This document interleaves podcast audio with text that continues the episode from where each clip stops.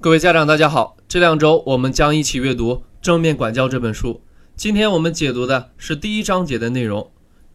到底什么是正面管教？估计你和我一样都有这样一个疑问。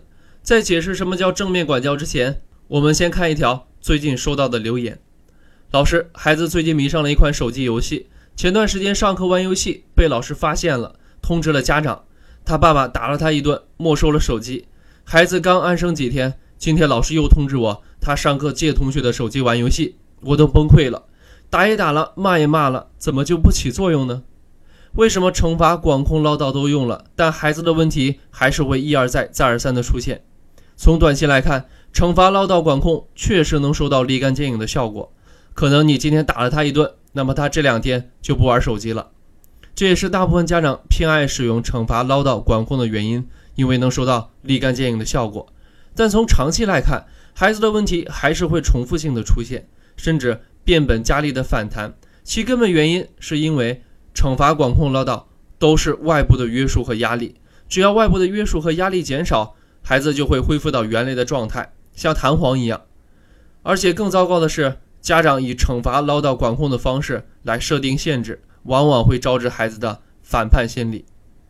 总的来说，惩罚、管控、唠叨偏重于。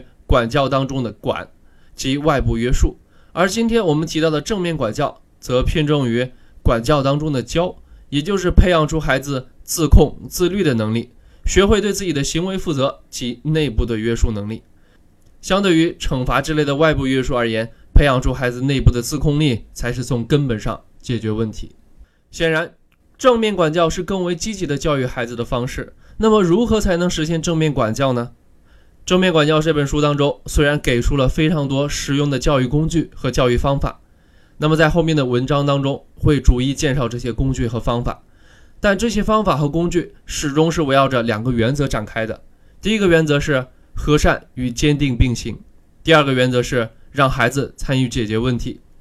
首先来看第一个原则：和善与坚定并行。这里有两个关键词：和善与坚定。其中，和善指的是在教育孩子的过程中，始终做到对孩子的尊重与理解；坚定指的是不退让、不妥协。谈一下我对这句话的理解：一位妈妈带着自己的女儿逛街，小女孩突然被路边花花绿绿的糖果所吸引，非要让妈妈给她买。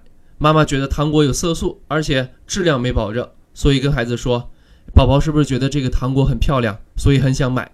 但是妈妈觉得糖果的色素太多了。吃了对身体不好，所以不能买。女儿不买账，开始哭闹。我当时作为一个旁观者，觉得如此尴尬的境地，妈妈要么妥协，要么会对女儿大发雷霆。但让我意外的是，妈妈就站在孩子的身旁，满眼慈爱地看着孩子。不论女儿如何声嘶力竭地哭闹，她都面不改色，既不妥协，也不发怒。接下来看第二个原则，让孩子参与解决问题。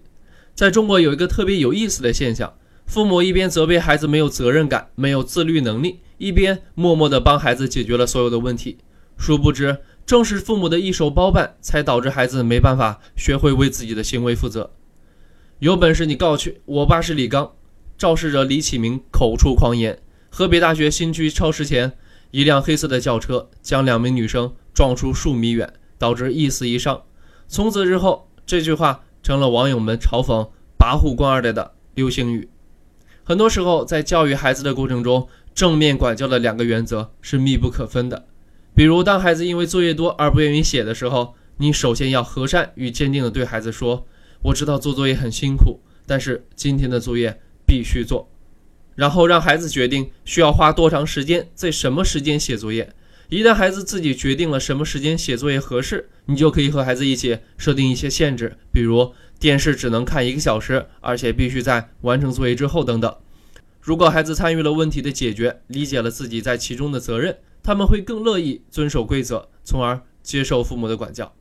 最后做一个简单的总结，我们今天主要讲了两个问题。第一个问题，什么是正面管教？正面管教是通过管教当中的教。培养出孩子自控自律的能力，学会对自己的行为负责。第二个问题，正面管教的两个原则：第一个原则是和善与坚定并行；第二个原则是让孩子参与解决问题。